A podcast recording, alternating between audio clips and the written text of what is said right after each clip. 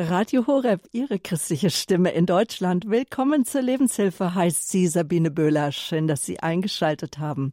Mit der Kunst des liebevollen Schenkens beschäftigen wir uns in der nächsten Stunde. Eingeladen haben wir die viel gefragte Referentin und Buchautorin Ute Horn aus Krefeld. Ja, Geschenke. Wenn wir uns rückerinnern, dann kommt doch schnell bei uns Erwachsenen die Erinnerung auf, dass die Geschenke für uns, aber auch für unsere Kinder doch immer das Größte sind an Weihnachten. Doch dann im Erwachsenenalter, dann kann die Schenkerei doch schon mal belastend werden und sogar als Geschenkeorgie wahrgenommen werden. Mein Gast, Ute Horn, sie ist siebenfache Mutter und inzwischen auch Großmutter. Sie hat erlebt, dass es viele Menschen gibt, vor allem Kindern, denen es einfach Freude macht, zu schenken und beschenkt zu werden. Geschenke, ja, sie können Zeichen der Liebe sein. Und so wird ja auch Weihnachten gerne auch das Fest als das Fest der Liebe bezeichnen. Doch nicht für jeden sind materielle Geschenke eine Sprache der Liebe. Also wir sprechen in der Lebenshilfe mit der erfahrenen Seelsorgerin Ute Horn über die Stolpersteine des Schenkens, den Umgang mit Enttäuschungen und warum es sich lohnt, die Kunst des liebevollen Schenkens zu erlernen. Ich begrüße jetzt ganz herzlich in Krefeld Ute Horn. Schön, dass wir miteinander verbunden sind. Guten Morgen. Ja, guten Morgen, Frau Wöhler. Ja, die Kunst des liebevollen Schenkens. Da stecken schon mal zwei Wörter drin, die äh, herausfordernd sind, nämlich einmal die Kunst und das Liebevoll. Vielleicht, was ist Kunst und was ist auch das Besondere am liebevollen Schenken? Ja, also es gibt eine Redewendung, vielleicht kennt die der ein oder andere auch, Kunst kommt von Können. Und das ist vom Wortursprung her auch richtig. Denn wenn wir mal vielleicht eine Definition wagen wollen, ist das Wort Kunst, das bezeichnet eine Tätigkeit von Menschen, die auf Wissen, Übung, Vorstellung und Intuition gegründet ist. Also das ist die Kunst. Und liebevoll, das kann sich ja jeder selber auch äh, ausmalen. Wenn es voll von Liebe ist, das Geschenk, dann trifft es genau in mein Herz, dann trifft es meinen Geschmack, dann ist es das, was ich mir wünsche. Und ich habe das gerade neulich erlebt. Äh, einer meiner Söhne, äh, der ist immer viel auf Montage und dann kam er zufällig in meinen Heimatort Jülich und hat da in einem Geschäft, neben dem er arbeitete, gesehen, da gibt es Schokoladenbruchprinten. Und das ist meine absolute Lieblingssüßigkeit. Und dann ist er in den Laden gegangen und war ja jetzt recht spontan und hat dann gesagt, ja, ich glaube, meine Mutter isst am liebsten mit dunkler Schokolade eine Bruchprinte. Kann man da irgendwas falsch machen oder so beim Einkaufen? Und da meinte er, nö. Und dann sagte er, doch, ich bin mir ganz sicher, geben Sie mir bitte eine Bruchprinte. Und damit kam er dann nach Hause und sagt, Mama, ich habe eine Überraschung für dich. Und dann hat er mir die geschenkt und ach, es hat mein Herz total erfüllt. Und ich habe ihm dann auch gesagt, die teile ich aber nicht so gerne. Die nehme ich mir mit hinten in mein Arbeitszimmer. Und immer wenn ich wieder etwas Süßes brauche, dann nehme ich mir davon. Und er hat gestrahlt. Und das war wirklich liebevolles Schenken. Und jetzt merke ich schon, beim Erzählen einfach, dass das Schenken und Beschenkt werden wirklich ganz unterschiedlich wahrgenommen wird. Denn manchmal fällt es uns ganz leicht, so wie jetzt Ihrem Sohn. Aber dann ähm, kommen doch wieder Momente, wo man sich fragt, ja, wie wird das denn jetzt gehandhabt mit dem Schenken in der Familie, unter den Freunden und den Arbeitskollegen? Schenke ich da jetzt was oder halte ich mich zurück? Sind die Geschenke vielleicht auch ein bisschen zu groß oder zu klein? Ja, also ich beobachte, dass es ähm, verschiedene Sorten von Menschen gibt. Die einen Menschen, da kenne ich auch, habe ich gleich sofort vor Augen. Meine Freundin, die macht sich monatelang, wochenlang vorher Gedanken, was dem anderen äh, gut tun würde. Und dann kauft sie das Geschenk, hat schon natürlich totale Vorfreude, dann packt sie es ganz wunderbar und liebevoll ein und macht sich unendlich viele Gedanken, fragt auch oft noch rum, äh, sag mal, was denkst du denn dazu? Und wird also nur was schenken, was auch dem anderen wirklich Freude macht. Und dann gibt es andere Menschen, äh, die also sagen, boah, das ist für mich so eine Qual, jetzt kommt wieder Weihnachten, Geburtstag, ich muss wieder irgendwas produzieren, ich muss was machen. Und ich habe eigentlich gar keine Freude dabei. Ich gehe wieder von Geschäft zu Geschäft, es fällt mir nichts ein. Ich gehe hinter frustlos nach Hause, Frust, ja, voller Frust nach Hause und äh, bin absolut hilflos und fühle mich so unfähig in dieser Situation. Das sind oft die, die auch so Last-Minute-Geschenke kaufen. Ja, also dann gut, vielleicht noch am 24.12. noch in ein Geschäft gehen und dann auch vielleicht ein viel zu teures Parfum kaufen, weil ihnen halt nichts anderes eingefallen ist. Und das ist schon traurig, dass es äh, so ist dann. Und ja, vielleicht ist dann die Frage, kann ich mir das vielleicht auch erlauben, dann nicht zu schenken?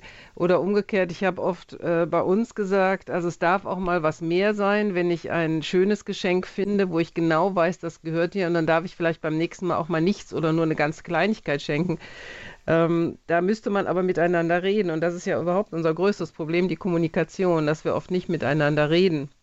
Aber auch für den Beschenkten kann es nicht äh, so einfach sein, weil ich weiß ja, von mir wird jetzt erwartet, dass ich mich freue.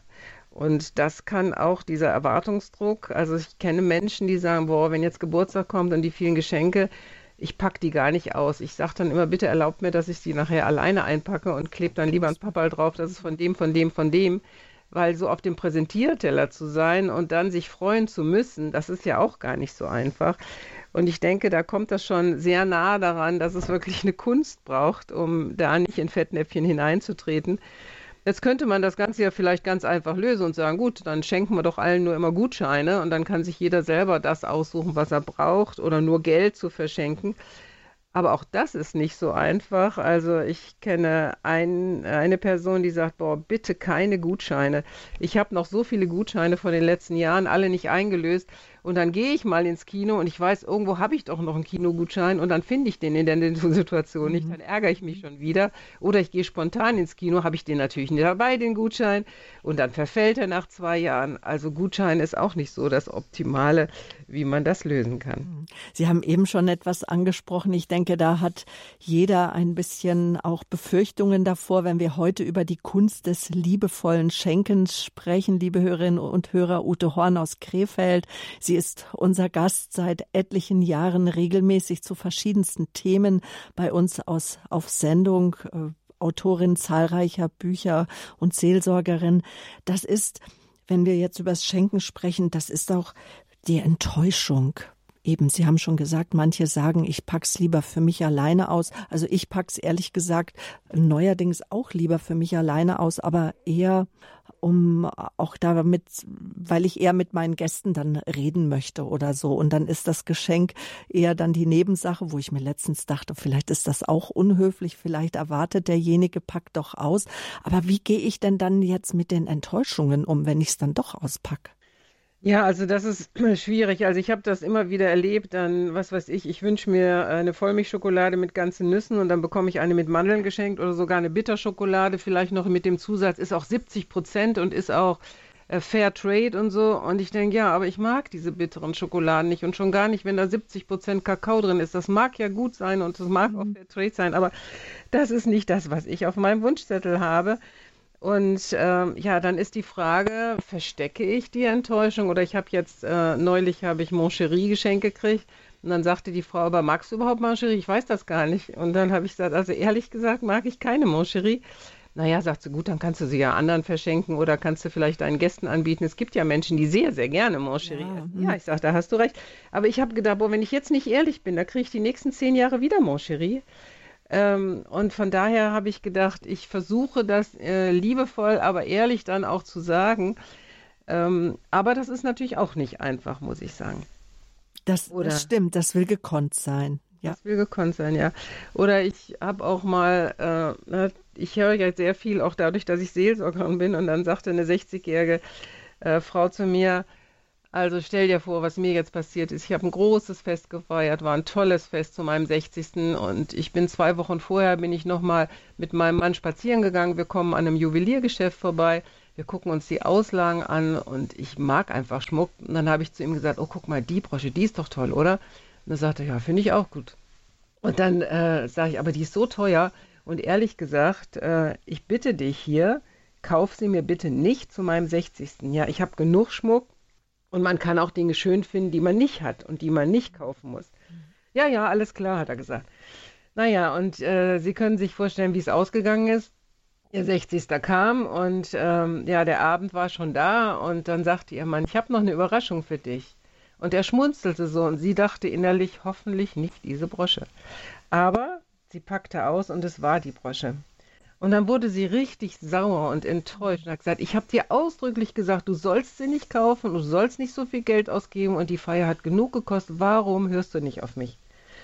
Und sie sagte dann, ich glaube, mein Mann hat es nicht ausgehalten, seinen Geschäftspartnern auf die Frage, na, was kaufst du denn deiner Frau zum 60. zu sagen, nichts. Wir feiern ein großes Fest. Und das kommt auch noch dazu, dass Geschenke machen ja oft auch was mit Stolz zu tun hat. Ich kann es mir leisten und ich kann es jetzt mal allen zeigen, was ich meiner Frau kaufe oder meinem Mann. Also das, äh, das Stärkste, was ich erlebt habe, ist, dass eine Frau mal ein Cabrio-Geschenk gekriegt hat zu ihrem Oi. Geburtstag.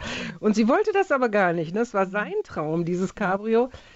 Und da kommen wir schon bei dem anderen Bereich, dass wir oft auch dem anderen Dinge schenken, die wir selber gerne haben wollen. Also ich muss sagen, je mehr ich darüber nachdenke, ist es wirklich eine Kunst, liebevoll zu schenken. Und jetzt haben Sie schon ein paar Stolpersteine erwähnt, die es tatsächlich beim Schenken gibt. Und ich denke, unsere Zuhörer, Sie werden bestimmt auch ganz viele Stolpersteine kennen. Über die wollen wir uns auch nachher mit Ihnen austauschen. Wir freuen uns dann und ich freue mich schon auf das Gespräch auch mit Ihnen, liebe Zuhörer.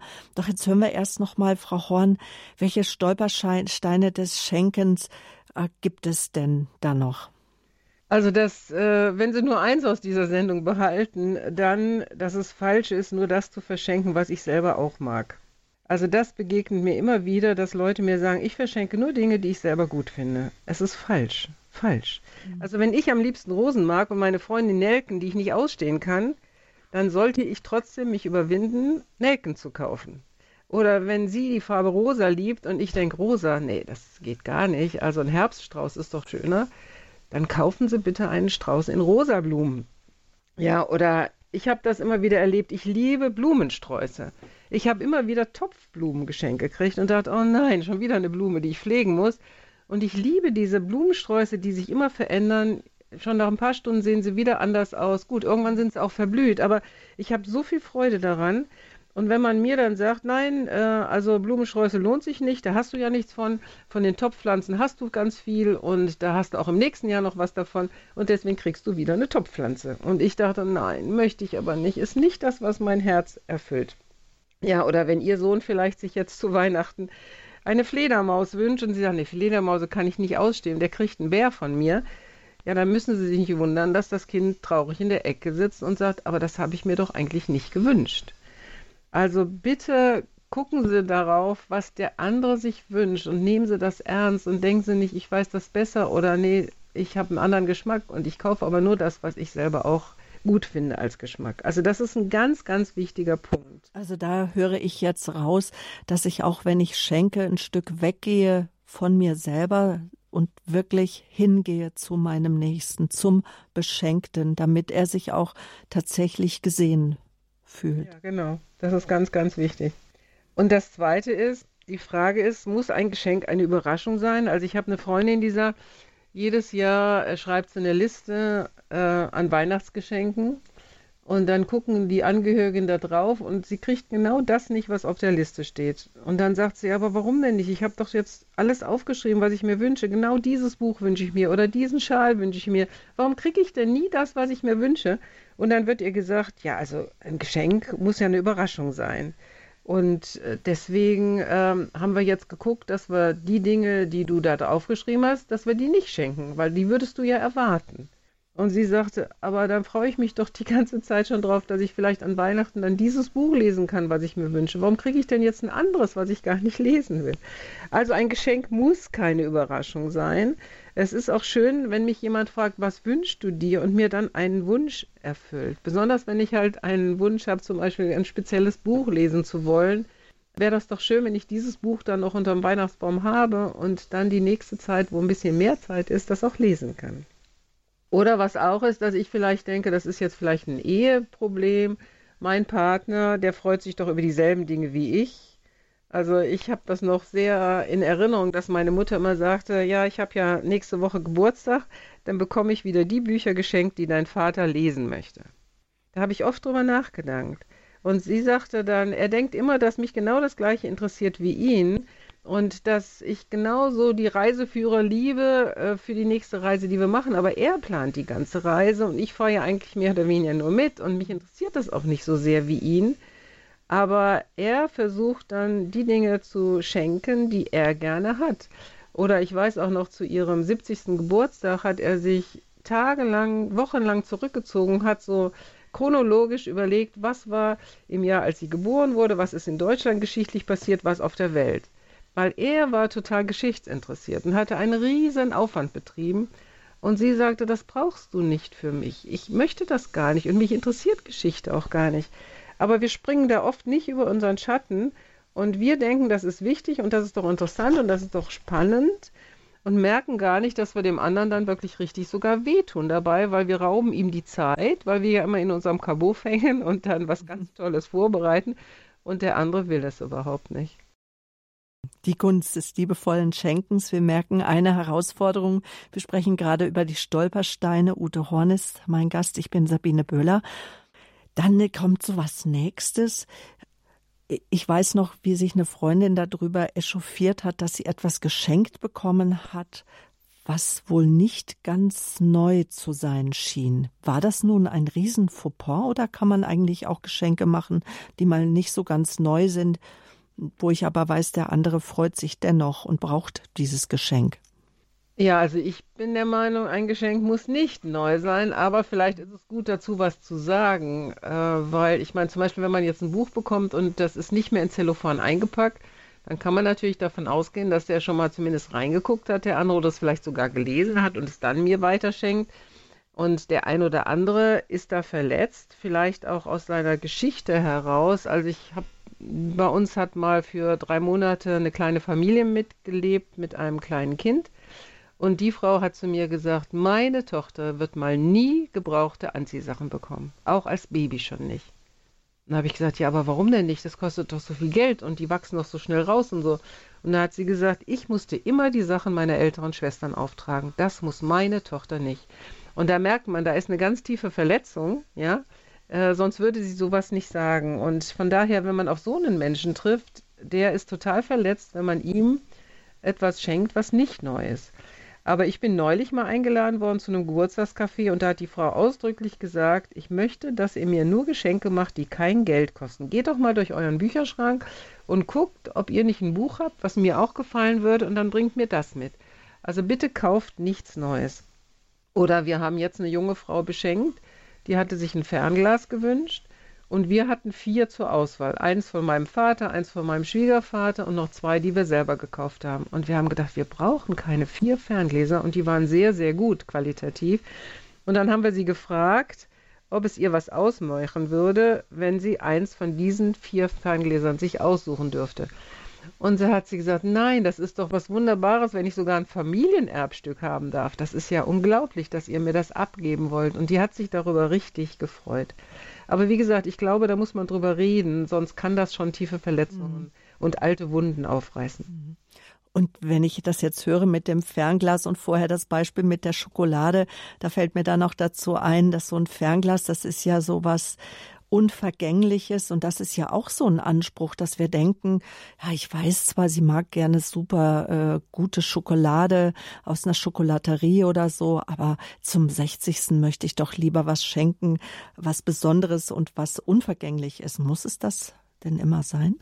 Nee, das denke ich auch nicht. Aber ich weiß, besonders die ältere Generation, also da habe ich das immer wieder mal gehört von einer Tante oder einem Onkel, also ich möchte, hier, ich gebe dir was Geld, kauf deinem Kind da was von, aber es soll was Unvergängliches sein. Es soll etwas sein, wo das Kind sagt, das habe ich von der Tante so und so geschenkt gekriegt.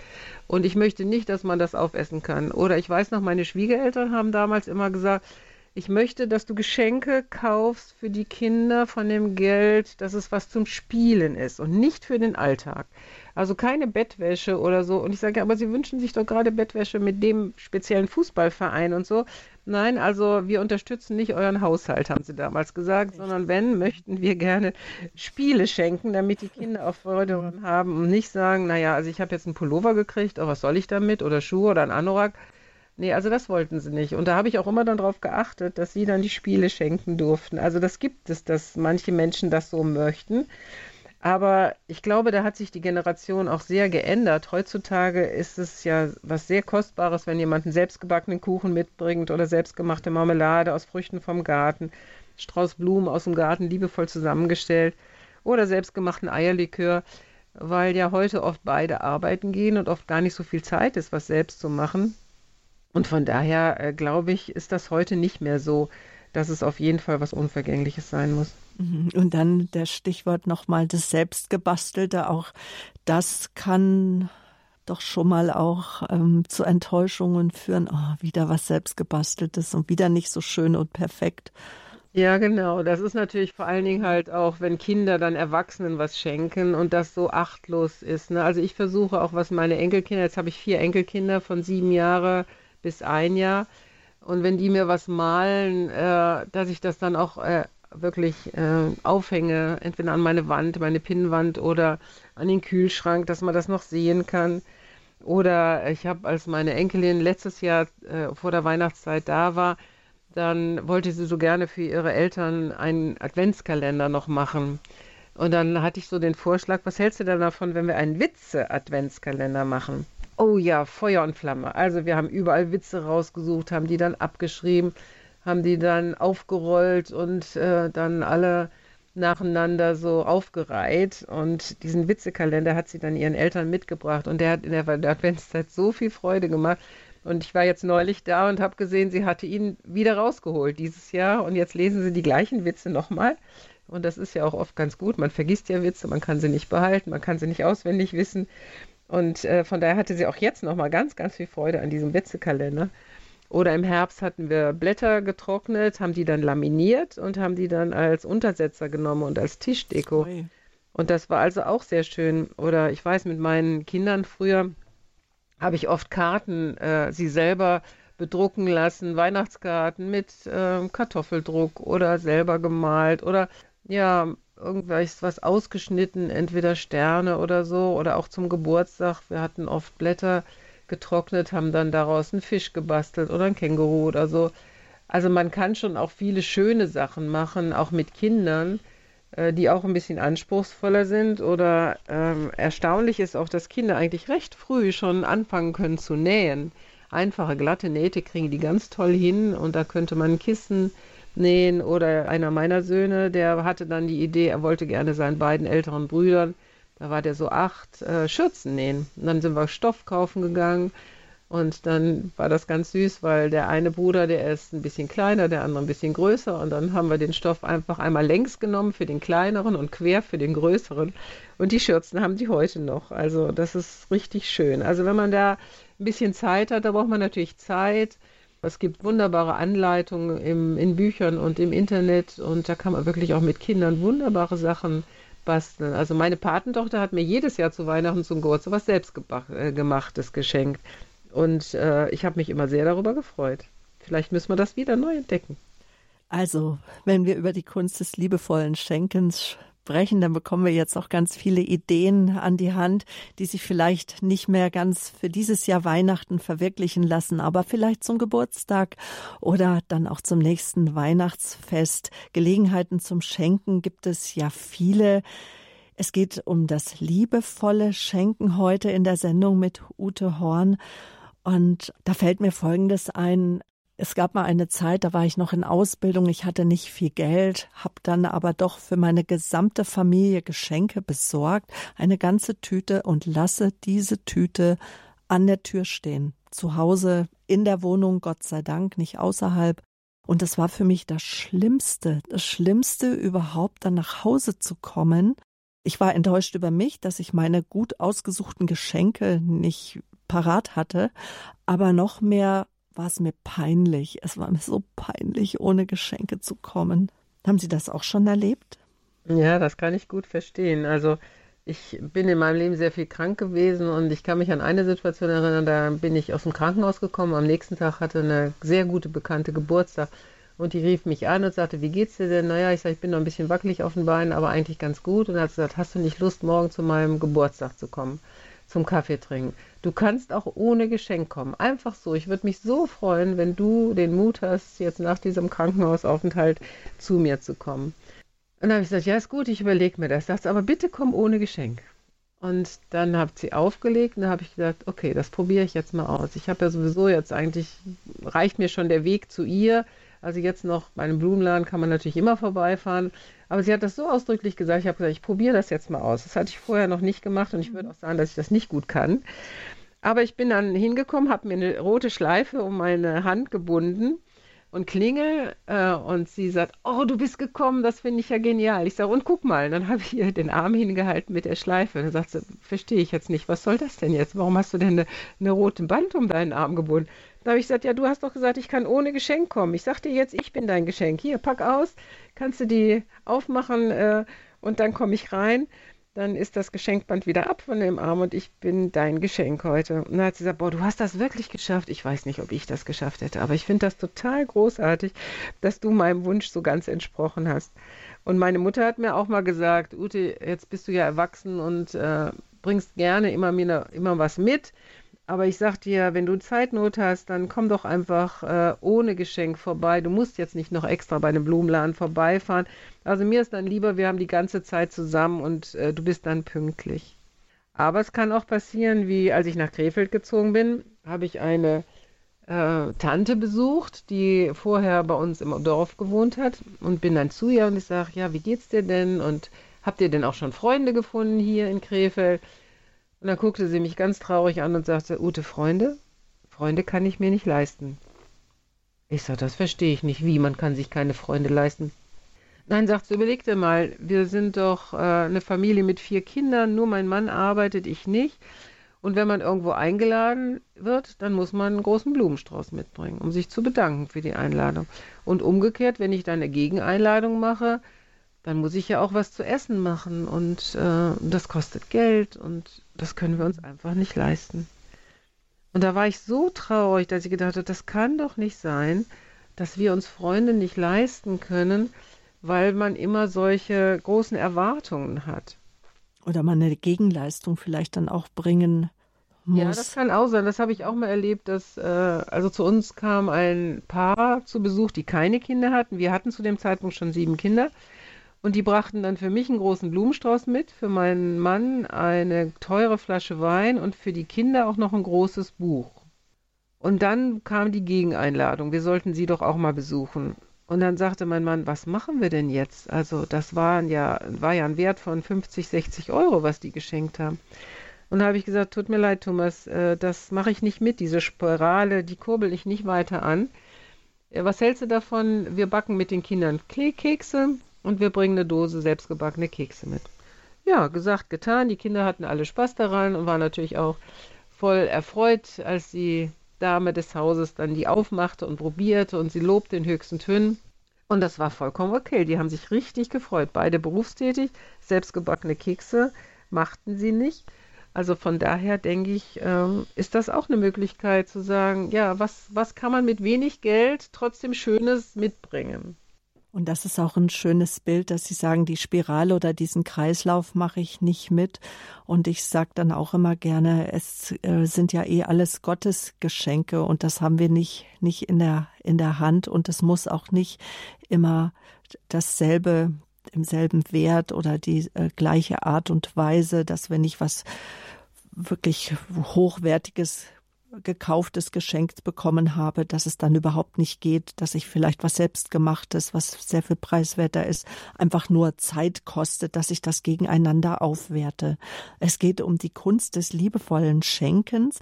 Wir haben jetzt gerade über die Stolpersteine des Schenkens gesprochen. Wir wollen jetzt gleich weiter äh, sprechen noch auch über die Sprache der Liebe, nämlich das Schenken als Sprache der Liebe und die Stolpersteine des Beschenktwerdens. Aber ich möchte trotzdem auch Sie, liebe Hörerinnen und Hörer, jetzt schon auch einladen, dass Sie da mitsprechen.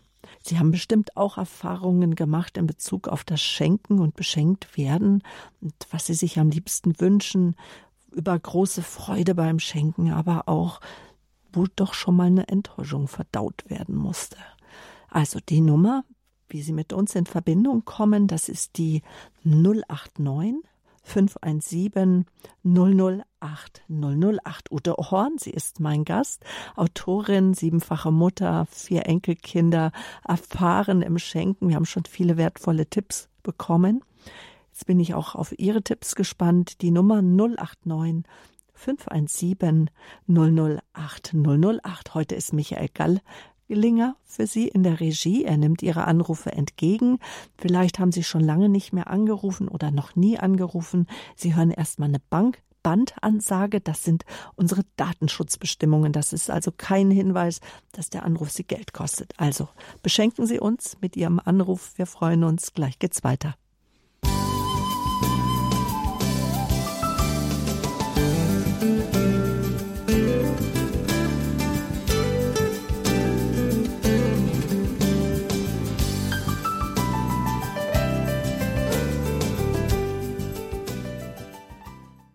Willkommen zur Lebenshilfe. Schön, dass Sie eingeschaltet haben. Wir sprechen jetzt so kurz vor Weihnachten. Wie könnte es passender sein in der Lebenshilfe natürlich über das Schenken, die Kunst des liebevollen Schenkens.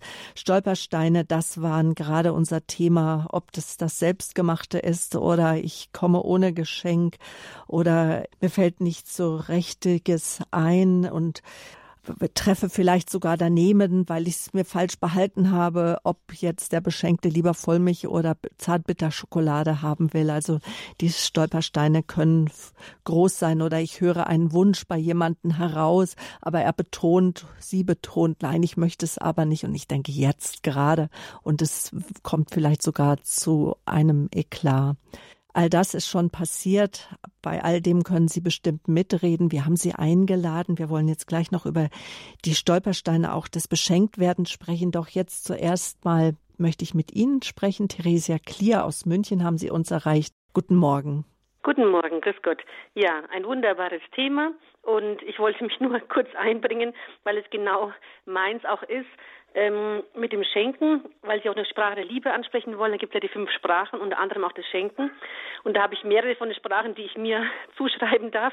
Und mir hat es schon als Kind so große Freude gemacht, meiner Mutter den Tisch zu decken und Geschenke zu auszusuchen, mir Gedanken zu machen und zu verschenken und es einzupacken, die schönsten Karten auszusuchen. Jetzt bin ich 44, seit meinem 13. Lebensjahr bin ich Postkarten verfallen mhm. und Karten und finde immer wirklich wunderschöne, lautet der Rückmeldung meiner Schwiegermutter. Und es macht mir so Freude, wenn dann die Beschenkten total beglückt sind und voller Freude sind.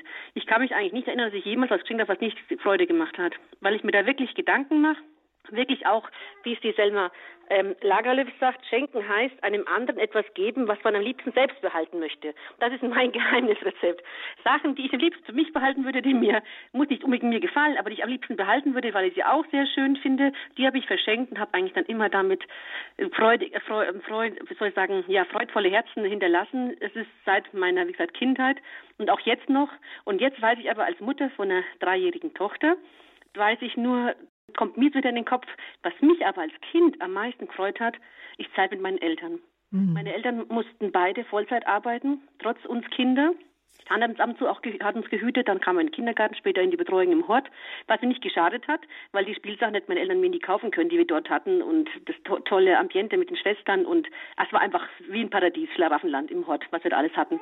Ein riesengroßes Haus zum Begehen in, mhm. in einem Raum, also muss man sich vorstellen, aus Holz, also wunderbare Sachen. Und jedenfalls die Zeit, die ist mir heute noch da. Meine Mutter ist 22 Jahre tot und die schönen Momente mit ihr, ob es Marmelade einkochen war, spazieren gehen, ähm, im Vogelpark in, in Würzburg, egal was, Kirschen sammeln, Walnüsse sammeln, den Geschichten von früher zuzuhören, aus der alten Heimat, weil wir Kroaten sind. Das war für mich einfach die Zeit das Wichtigste. Mein Vater war auf dem Bau tätig, kam immer mhm. Freitagabend fix und fertig nach Hause, ist Sonntagnacht wieder vom Bus geholt worden, mit dem Poliergruppe wieder nach München gefahren von Würzburg. Und es war so, dass mein Vater auch die Zeit mit ihm zu verbringen, das war einfach nur ein Gedicht, ein Geschenk. Und meine und da Tochter sprechen Sie gleich, Sie haben es ja schon angesprochen und das ist wirklich etwas, was auch äh, Frau Horn in die Richtung der fünf Sprachen der Liebe geht, nach Gary Chapman, Zeit allein gehört zu einer Liebessprache Lob und Anerkennung, Zärtlichkeit, Hilfsbereitschaft und dann die Geschenke. Und da die richtige Sprache zu treffen, da scheinen die Eltern von Frau Klier wohl die richtige Sprache getroffen zu haben. Wann fühlen sich denn ein Kind geliebt? Ja, das ist wirklich sehr unterschiedlich. Äh, also ich habe das auch bei unseren Kindern als wir diese Sprachen der Liebe entdeckt haben für uns, habe ich das mal mit unseren Kindern thematisiert. Und es ist sehr erstaunlich, dass Kinder also so ab dem fünften, sechsten Lebensjahr sich sehr gut zuordnen können, was sie am meisten brauchen. Ist natürlich auch von der Situation abhängig. Weil wenn ich in einer Großfamilie groß werde, dann wünsche ich mir vielleicht eher Zeit mit meiner Mutter alleine, als wenn ich als Einzelkind bin. Dann ist diese Zeit ja sowieso schon da Von daher ist das bestimmt auch von den Lebensumständen abhängig. Aber ich habe auch jetzt meine erwachsenen Kinder immer noch mal gefragt, wann fühlst du dich von mir allein, äh, am meisten geliebt? Und das ist sehr, sehr unterschiedlich. Also die die Gabe der Hilfs- oder die, die Sprache der Hilfsbereitschaft haben, dass sie möchten, dass man ihnen hilft, die haben dann halt gesagt, ja, wenn du mir mit mir über den Weihnachtsmarkt gibst und mir hilfst, Geschenke zu finden, und der, der am liebsten Zeit alleine mit mir verbracht hat, der sagt, ja, ich möchte also ohne alle sechs Geschwister mal nur mit dir mal einen ganzen Nachmittag machen, entweder mal schwimmen gehen oder mit dir Fußball spielen oder was auch immer. Also diese qualitative Zeit, das war wirklich sehr besonders. Oder dieser Junge hat dann auch gesagt, du bist mit mir mal allein ein ganzes Wochenende zu meinem Patenonkel gefahren. Das war mit die schönste Zeit für mich, dass du mal nur mich hattest, immer mich im Blick und wir haben alles zusammen gemacht und wenn ich nach vorne gehen wollte, den Lokomotivführer mal besuchen, dann bist du mit mir durch den ganzen Zug gelaufen und also du hast nur auf mich ge geguckt und das war wunderbar. Das hat ja Frau Klier eben auch so herausgestellt. Wir haben gehört, dass sie auch Kinder hat. Woran erkenne ich denn oder woran könnte jetzt denn auch Frau Klier erkennen, dass ihr Dreijähriges oder überhaupt auch das Kinder, egal wie alt, dass sie, dass es die Liebessprache Geschenk hat. Ja, also der Gary Chapman, der hat ja nicht nur das Buch für Erwachsene, sondern auch für Kinder geschrieben und der sagt also, äh, bis zum fünften Lebensjahr brauchen Kinder einfach alle fünf Sprachen und ab dem fünften Lebensjahr kann man das vielleicht schon ganz gut zuordnen. Und die Kinder, die diese Liebessprache haben, die gehen sehr, sehr achtsam mit Geschenken um. Die freuen sich erstmal unglaublich. Die sehen auch, wie gut das eingepackt ist. Das ist schon mal äh, für sie eine Augenweide. Dann machen sie es ganz vorsichtig auf, nicht einfach zapp, zapp ausgerissen. Und dann wissen sie noch nach, ja, nach einem Vierteljahr, nach einem halben Jahr, teilweise nach einem Jahr, ja, das hat mir der und der zu dem Anlass geschenkt während andere oft nach Weihnachten schon nicht mehr wissen, was habe ich eigentlich von dir gekriegt, weiß ich eigentlich gar nicht.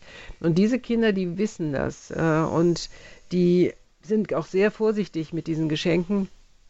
Die machen die nicht leicht kaputt oder wenn ein anderes die kaputt machen, dann sind sie sehr traurig.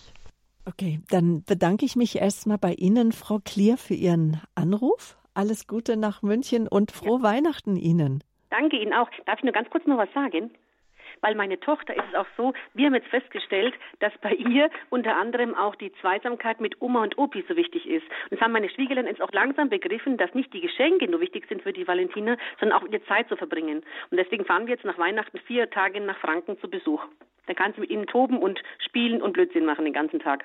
Ja, wie wunderbar. Ja, vielleicht können wir da dieses Zeitgeschenk nochmal in den Mittelpunkt stellen, auch vielleicht für die, die jetzt noch keine Idee zu Weihnachten haben. Was halten Sie davon, wenn Sie einfach mal Zeit verschenken? Ja, und dem anderen sagen, du, ich stell dir oder ich schenke dir einen Tag Zeit oder einen Nachmittag Zeit oder zwei Stunden und du darfst entscheiden, was wir in dieser Zeit machen. Und für mich wäre es okay, wenn du sagst, ich möchte gern, dass du mir in der Zeit die Fenster putzt, also hilfsbereiter, oder ich würde gerne mit dir ins Kino gehen, oder ich würde auf deine Kinder aufpassen, dass du was äh, machen kannst. Also, dass derjenige, der diesen Gutschein kriegt über die Zeit, frei entscheiden kann, was mit dieser Zeit gemacht wird, ja? Oder vielleicht sagt die Freundin dann, ja, ich würde gerne nochmal mit dir in die nächste Stadt fahren und shoppen gehen und dass du mir hilfst, was Schönes auszusuchen. Oder vielleicht äh, besuchen sie eine Frau im Altenheim und lesen ihr zwei Stunden vor. Ähm, dass man einfach mal gespannt ist, was derjenige, der zwei Stunden Zeit geschenkt kriegt, daraus machen möchte. Das Zeitgeschenk. Danke nochmal auch für diesen wertvollen Hinweis, Frau Klier. Gerne. Gottes Segen für Sie alle. Ja, Wiederhören. auf Wiederhören. Und das Zeitgeschenk für Kinder genauso wie für Erwachsene. Und auch da äh, hat ja auch Gary Chapman eigen, einiges dazu geschrieben in Bezug auf äh, die Geschenke als Liebessprache für Erwachsene. Ja, genau das, was für Kinder gibt, gilt, gilt natürlich auch letztendlich für Erwachsene. Oft äh, nehmen wir ja unsere Liebessprachen mit ins Erwachsenenalter hinein. Und ähm, ich habe also, als mein Mann und ich uns kennenlernten ähm, und ich ja gerne schenke, habe ich ihm einen Adventskalender gebastelt und ich kam nach sechs Tagen wieder in das Studentenzimmer und er hatte noch nicht eins ausgepackt. Und ich habe gedacht, was ist das denn? Das gibt's doch gar nicht. Aber im Laufe der Zeit muss ich einfach feststellen, ihm sind Geschenke nicht so wichtig. Er freut sich in dem Moment kurz, aber letztendlich trifft es sein Herz nicht so sehr. Also er braucht halt Zeit mit mir alleine, das findet er ganz wunderbar. aber Geschenke braucht er nicht so. Und äh, umgekehrt habe ich aber einen Mann kennengelernt, der Vater von vier Kindern war. Und da hat mir seine Frau erzählt, boah, also der Konrad, der ist schlimmer äh, als Kinder, wenn es um seinen Geburtstag geht. Also schon Tage vorher ist er aufgeregt und nervös und denkt, oh, äh, hoffentlich kommen die Päckchen nicht zu spät und hoffentlich denken die Leute daran und hoffentlich sagt keiner ab, wenn ich eine Geburtstagsfeier plane. Und dann sagt sie, und dann war ich eines äh, Tages, war ich sehr schwer krank, drei Wochen vor seinem Geburtstag leider und ja, ich konnte natürlich kein Geschenk besorgen und er kam morgens rein und äh, guckte mich ganz erwartungsvoll an und ich sagte herzlichen Glückwunsch, Konrad, zu deinem Geburtstag, alles Liebe, alles Gute. Und er sagte dann und, und, und stand da so mit offenen Händen vor mir. Und da habe ich gesagt, wie und? Er sagte, hast du kein Geschenk für mich? Und sie sagte, Konrad, ich bitte dich, ich war doch jetzt drei Wochen krank, wo soll ich denn jetzt ein Geschenk herhaben für dich? Und dann sagte, also ich verstehe das richtig, du hast kein Geschenk für mich zu meinem Geburtstag. Ja, ja, sagt sie, wieso? Ist doch nicht so schlimm, kann ich doch nachholen, oder? Und er war so enttäuscht, dass er rausgegangen ist und hat bis zum Abend nicht mehr mit mir gesprochen. Und dann sagte sie, der Mann ist doch stecken geblieben, oder? Das ist doch nicht normal. Also als Erwachsener so zu reagieren. Also ich meine, das war doch für alle einsichtig. Ich war krank, ich konnte doch kein Geschenk. Und abends hätte er dann noch gesagt, dann hättest du wenigstens meine Mutter fragen können, ob die eins in deinem Auftrag sozusagen kauft. Die hätte schon gewusst, was, was ich mir, worüber ich mich freue. Da war natürlich der Kronleuchter komplett schief. Ne? Also wenn man dann auch noch die Schwiegermutter vorgehalten bekommt, das ging ja überhaupt nicht. Und dann habe ich gesagt, ja, jetzt komm erst mal runter, ne? du bist ja immer noch so sauer. Ähm, es gibt eine Liebessprache, die heißt Geschenke. Und wenn ich das so höre, dann hat dein Mann die. Der wird, also du füllst den Liebestrank deines Mannes durch gute Geschenke auf. Was sagte, das habe ich auch noch nie gehört. Ja, und dann habe ich ihr das alles so erklärt und dann wurde sie ganz leise und sagt, boah, da habe ich ihm wohl ganz oft Unrecht getan. Das tut mir jetzt aber leid. Dann werde ich mir in Zukunft aber mehr Mühe geben.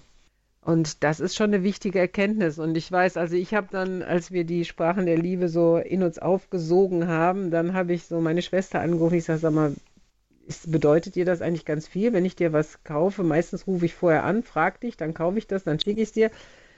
Ähm, sollen wir das nicht abschaffen? Also wir sind jetzt beide erwachsen, haben beide viele Kinder.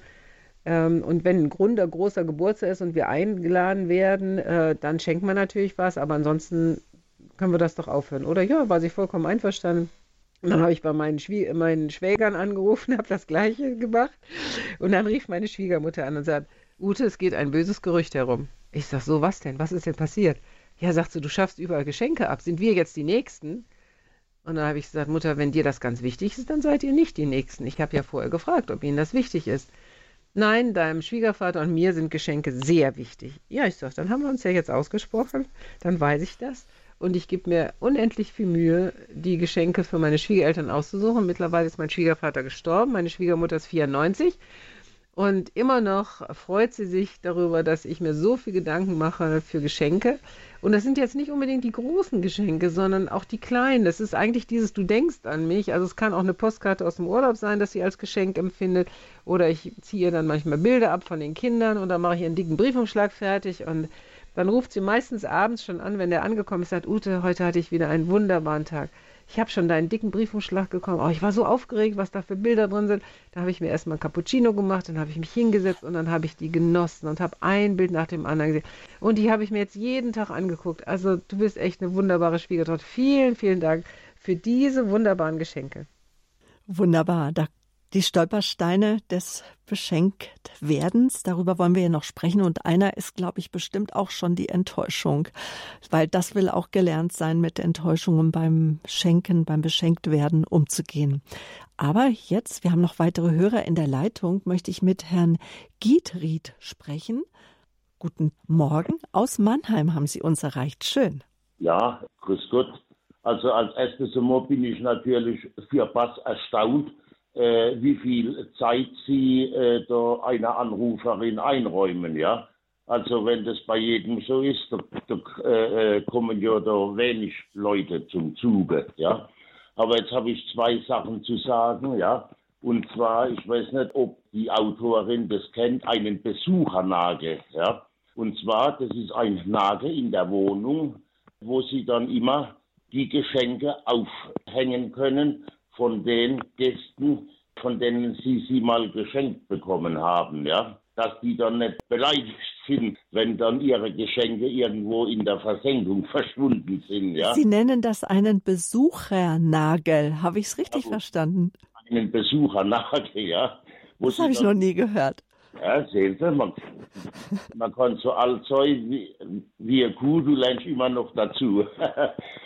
Wo sie dann immer die Sachen aufhängen können, ja, von den Leuten, wenn die mal wiederkommen, die sie von ihnen geschenkt bekommen haben, ja. Und zum Zweiten habe ich ein wunderbares Gedicht vom, vom Joachim Ringelnatz.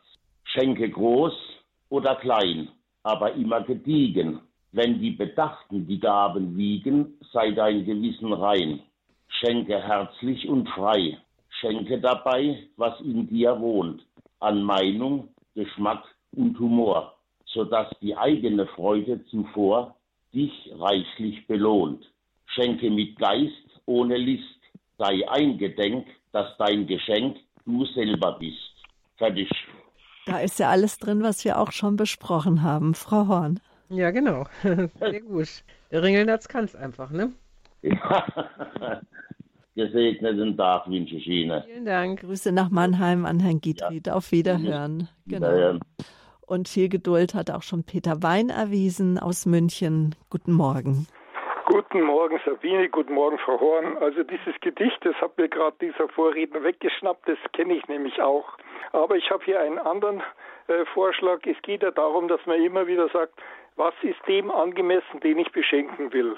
Und da macht man sich Gedanken, äh, kann ich das finanzieren und so weiter oder äh, was soll das eigentlich ausdrücken? Und ich habe hier eine Aufstellung gefunden, da heißt Weihnachten ist mehr als nur Geschenke, Boom. Darum hier acht Geschenkvorschläge, die dich nichts kosten. Die will ich mal jetzt kurz vorlesen. Das heißt, das erste Zuhören, das zweite Zuneigung, das dritte Lachen, das vierte Danken, das fünfte Loben. Das sechste gefällig sein. Das siebte nicht aufdringlich sein. Und das achte freundlich sein. Das sind acht Geschenke, die dich nichts kosten, aber eine große Wirkung haben. Das wollte ich von meiner Seite dazu beisteuern. Danke, was für ein Geschenk. Freundlich sein. Und Frau Horn. Ja, da ist eigentlich nichts zu, zu sagen. Das ist alles sehr gut gewesen. Wenn wir das umsetzen, sind wir, haben wir eine andere Welt. Und welche Sprache der Liebe wäre das dann, wenn, äh, wenn ich diese immateriellen Geschenke umsetze? Naja, loben, es gibt ja eine Sprache Lob und Anerkennung. Ne? Wenn ich mal sage, mein mhm. Kind, das hast du gut gemacht oder ich bin stolz auf dich oder so. Nichts trifft so sehr, wie wenn Eltern ihre Kinder loben oder auch umgekehrt. Mhm. Herr Wein, ja. Dankeschön. Ich wünsche euch beiden ein gesegnetes Weihnachten und weil ich durchkommen durfte, ein ewiges Vergelt's Danke. Das an die Telekom und an die Zuhörer. Gut, auf Wiederhören. Stolperscheine beim beschenkt werden das ist auch noch so etwas, äh, worüber wir, denke ich, jetzt unbedingt so zu, gegen Ende jetzt der Sendung sprechen sollen, wenn es um die Kunst des liebevollen Schenkens spricht, weil nämlich diese Stolpersteine, denke ich, die hemmen uns auch ein Stück weit daran, unbeschwert Geschenke zu machen. Also ich habe von einer Freundin gehört, die hat wohl ihren Eltern etwas geschenkt, etwas Wunderbares, hat sich sehr viele Gedanken gemacht, hat sogar schon den Ort gesehen, wo die Eltern das hinstellen könnten, hätte hervorragend gepasst. Und für die Eltern war es billiger Plunder für die Freundin war es was Besonderes. Also diese Freundin ist total gehemmt, jetzt Geschenke zu kaufen. Und es gibt ja viele Stolpersteine beim beschenkt werden. Sicherlich waren die Eltern enttäuscht über das Geschenk. Das geht ja eindeutig hervor. Ja, das stimmt. Also Enttäuschung ist natürlich ein großer Stolperstein, wenn ich was anderes erwarte. Vielleicht auch, wenn ich mir sehr viel Mühe gegeben habe und ich empfinde, der andere hat aber nicht viel Mühe gegeben. Der ist vielleicht einfach ins nächste Geschäft gegangen, hat irgendwas gekauft. Äh, das kann natürlich sein. Oder halt falsche Erwartungen wenn ich in dem beschenkt werden, in dem Geschenk einen Liebesbeweis sehe. Also das finde ich ganz schwierig. Ja, also dass ich dann meinen Wert daran messe, oh man, guck mal, der hat aber seiner Frau eine ganz teure Armbanduhr geschenkt oder äh, einen Brillantring und was kriege ich denn hier? Ich kriege vielleicht nur eine Rose. Also dieses Vergleichen ist oft schwierig, aber auch, ja, wenn ich falsche Erwartungen habe. Oder halt, ich meine, mein Gegenüber hat vielleicht mir eine Kartoffelschälmaschine geschenkt oder einen Schnellkochtopf und ich habe was Persönliches erwartet. Ich denke ja, also warum kriege ich denn hier ein Handwerkszeug? Also dann hätte ich doch lieber ein Parfum oder was anderes, was Schönes, einen schönen Schal oder irgendwas. Aber äh, auch das kann, kann man ja nicht immer so bekommen. Also ich meine, wenn ich jetzt einen Schal dieses Jahr Weihnachten gekriegt habe, dann ist es schwierig, am nächsten Jahr und übernächsten Jahr wieder einen Schal zu bekommen. Das gelingt mal, aber es gelingt auch oft nicht. Was mir passiert ist, ist, dass ich durch ein Geschenk äh, beschämt wurde. Also ich habe eine ganz teure Mitbringsel aus Israel bekommen, eine sogenannte Shie-Butter. Und ich wusste zu dem Zeitpunkt aber noch nicht, dass das eine Creme war und habe wirklich gedacht, das ist eine Butter. Warum heißt die sonst Butter? Und habe die dann auf den Tisch gestellt zusammen mit Baguette und der Freund, der aus Israel wiedergekommen ist, der hat sich halb schlapp gelacht. Mein Mann hat natürlich dann mitgelacht und ich sage, wieso, warum lacht ihr denn? Ich verstehe überhaupt nichts. Und dann sagt die, du weißt doch wohl, was Shia-Butter ist, oder? Ganz teure. Nee, sag ich, weiß ich jetzt nicht. Ja, das ist eine Handcreme für dich. Nee, sag ich, das noch nicht wahr. Warum nennt man die denn Butter? Boah, ich habe mich geärgert darüber, dass man die Butter nennt. Ich habe mich geärgert, dass ich das nicht wusste. Mhm. Jetzt kommt natürlich noch dazu, dass ich äh, Hautärztin bin und ich wusste nicht, dass das eine Creme ist. Also ich fühlte mich geschämt, beschämt, gedemütigt. Also es war ein ganz schlimmes Geschenk für mich, obwohl er es sehr, sehr gut gemeint hat. Es war ja sogar noch was Persönliches. Ne? Auch das kann schief gehen. Und ich habe wirklich diese Schierbutter habe ich dann zu mir ins Schlafzimmer gestellt und äh, jedes Mal habe ich, hab ich gedacht, du blöde Butter, ne? wieso nennt man dich denn Butter? Also es kann doch wohl nicht wahr sein und du Creme und mm. und auch an der Verpackung war es nicht erkennbar, dass es ja für mich war es nicht erkennbar. Mm. Ich habe nicht richtig ja, drauf geguckt. Ja, ja. Ne, auf manchen Shea-Buttern steht sogar noch vegan drauf und was nicht alles. Äh. Ja, da denkt man sofort an Essen. Hm. Ja, und, und mein Mann sagt immer, wenn sie dich so ärgert, das Geschenk, dann schmeiß es weg. Das kannst du. Du darfst es wegschmeißen. Das muss dich hier nicht ärgern oder gibt es jemand anderen. Aber du kannst dich doch jetzt nicht hier ein, ganze, ein ganzes Jahr ärgern über diese Butter.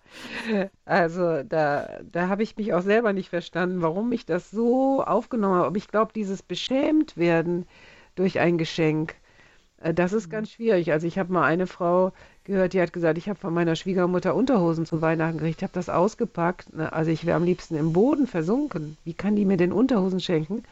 Aber ich zum Beispiel, ich habe mich sehr gefreut über Unterhosen, die meine äh, Schwiegermutter geschenkt hat, weil die von Kalida waren und sehr teuer.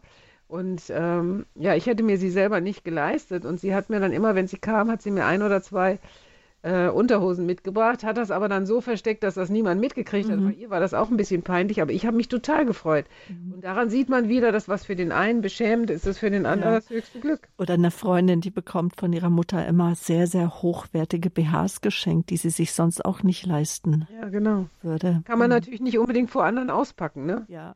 Das ist ja. dann schwierig, ne?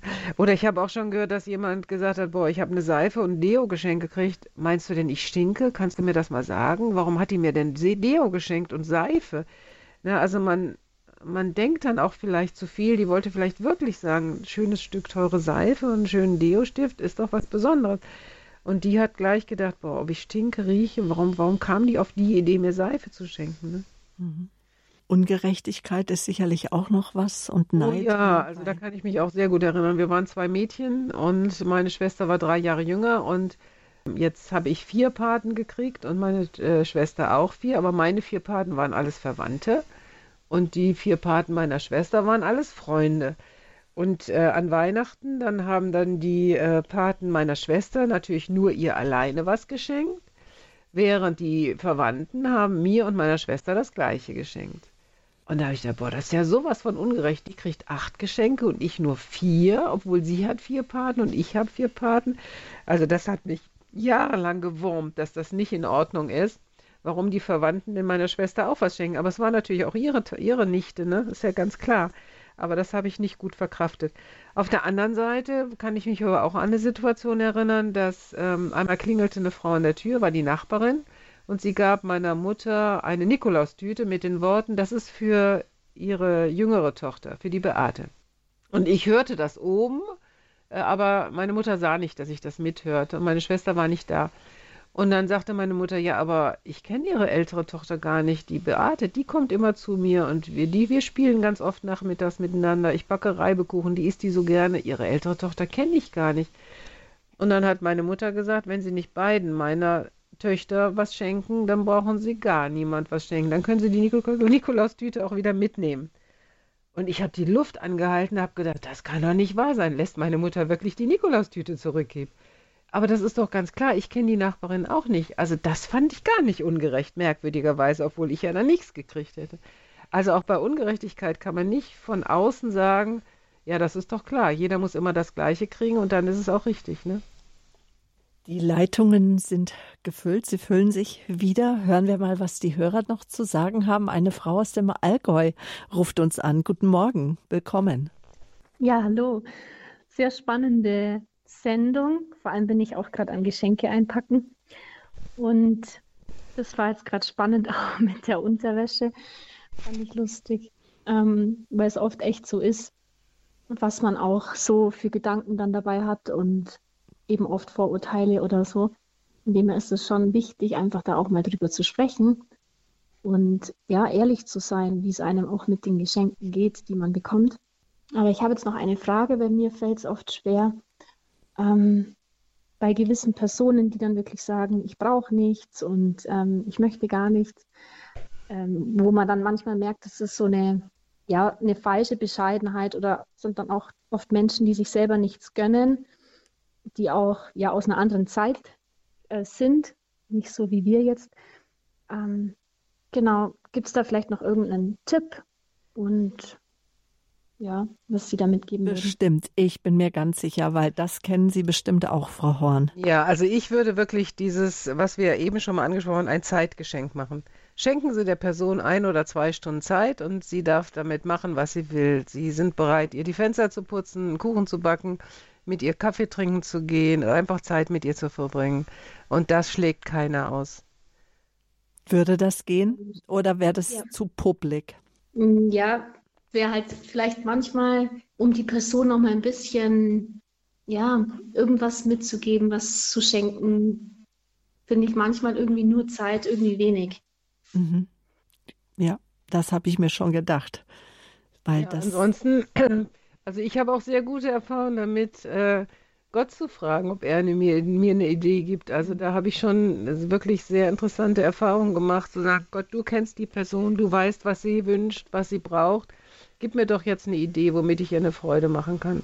Und dann bin ich auch ganz mutig, das umzusetzen. Und wenn ich dann empfinde Champagnertrüffel, dann kaufe ich die Champagnertrüffel und probiere das einfach aus. Oder halt was anderes, was weiß ich, ja, ein Blumenstrauß oder ja, oder ein Essen, was ich koche oder was auch immer. Oder halt, ja, wirklich ein Schmuckstück oder was auch immer dann kommt. Mhm. Richtig gut. Ja. Da kann ich mit was anfangen. Danke. Gerne. Wunderbar. Dankeschön. Das war noch eine Hörerin aus dem Allgäu. Die Kunst des liebevollen Schenkens, unser Thema hier heute. Wir merken auch an den Gesprächen mit den Hörern, dass äh, es wirklich nicht so ganz einfach ist, dass das liebevoll Schenken wirklich eine Kunst ist. Und wir haben ja am Anfang auch gesagt, dass wir die Hörer auch nicht überfordern wollen. Wir wollen ja auch keine Bürde auflegen den Zuhörern. Und eine Frage ist ja auch, ähm, jetzt ist ja Weihnachten, ja, was schenke ich meinem Nächsten und was schenke ich vielleicht auch Jesus? Vielleicht so ganz kurz noch Ihre Abschlussgedanken. Ja, also ich habe das besonders auch als die Kinder noch kleiner waren, haben wir das eigentlich immer gemacht, dass wir uns in der Weihnachtszeit, äh, auch manchmal am Heiligabend oder halt vorher schon überlegt haben, wem wollen wir gerne eine Freude machen? Jemand, der gerade krank ist, der einsam ist. Äh, und dann habe ich schöne Karten auf den Tisch gelegt und jedes Kind durfte sich eine Karte aussuchen und dann haben wir die eingeworfen. Und das hat viel, viel Freude gemacht, äh, den Menschen, die die bekommen haben, aber auch uns, die das gemacht haben. Oder wir hatten eine Tradition, dass wir immer am zweiten Weihnachtstag äh, eine Pute gemacht haben und dann haben wir eine zweite Familie oder auch mal drei einzelne Personen eingeladen. Und das war jedes Jahr jemand anders. Und dann haben wir immer zusammengesessen und haben gesagt, was denkt ihr, wen wollen wir dieses Jahr einladen zu, zu dem zweiten Weihnachtstag zur Pute? Oder mein äh, Mann ist äh, jahrelang immer am ersten Weihnachtstag mit Kindern, die gerne wollten, äh, in die Stadt gegangen, in die Innenstadt, hat ganz viele Plätzchentüten mitgehabt und ist mit den Kindern rumgegangen und hat, hat Obdachlose mit selbstgebackenen Plätzchen beschenkt oder auch ins Obdachlosenheim. Also Menschen, die es nicht so gut haben. Oder wir haben die Aktion Weihnachten im Schuhkarton unterstützt und haben dann die Schuhkartons äh, gepackt zusammen oder ich habe äh, auch einen Korb unter den Weihnachtsbaum gelegt und habe reingeschrieben Geschenke für Jesus. Und jeder sollte mal überlegen, was er Jesus schenken wollte zum Weihnachtsfest. Einmal haben wir auch eine Missionarsfamilie unterstützt, denen ging es nicht so gut, denen sind einige Spender weggebrochen. Und dann haben wir in der Vorweihnachtszeit überlegt, was machen wir mit dieser Familie? Wir kannten die.